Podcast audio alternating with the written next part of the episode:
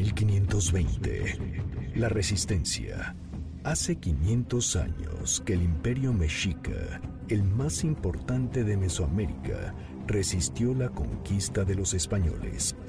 1520. El año de la resistencia. Moctezuma II heredó en 1502 un enorme imperio.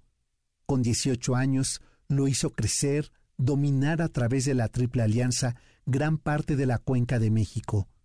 Pero hubo algo que nunca pudo dominar, su visión religiosa del mundo. Moctezuma II, cuando ascendió al trono, tenía 35 años. Era un hombre maduro, respetado por sus enormes valores en el campo de batalla y un gran estratega militar.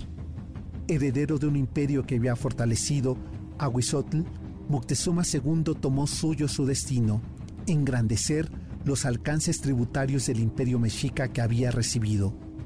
Por espacio de casi dos décadas hizo crecer, fortalecer y dominar las tierras conquistadas. Estableció las nuevas reglas del poder, del orden y el tributo. Era un emperador robusto, afianzado en sus confines militares, sociales y religiosos. Los últimos meses de Moctezuma II están marcados por el arribo a las costas de Veracruz de Hernán Cortés y su desplazamiento a las tierras mexicas de Tenochtitlan. Moctezuma, seguro de su conocimiento militar, su dominio de las estrategias y ataques de guerra, creía dominar la situación. Conforme pasaron los meses, tras el encuentro de Moctezuma y Cortés en noviembre de 1519 hasta junio de 1520, fueron tiempos oscuros para el Huitlatoani, ya que los silencios de los signos religiosos, las malas decisiones militares y el desconocimiento de las estrategias de guerra que los españoles aplicaban a los indígenas y al propio emperador mexica prisionero debilitaron su poder.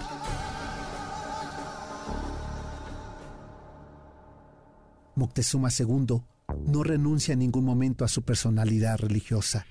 Es más, busca respuesta en sus dioses y sacerdotes. Ensordece ante las críticas de su hijo y de sus consejeros como Cuitláhuac. Las revelaciones que esperaba de sus dioses, las señales de Huitzilopochtli, lo llevan a las peores crisis de su mandato. Moctezuma II era un gran estratega militar, un guerrero consumado, pero su debilidad religiosa le hace dudar ante los españoles que estos aprovecharon esa fragilidad para someterlo y provocar el fin de su imperio, de sus días y de su poder.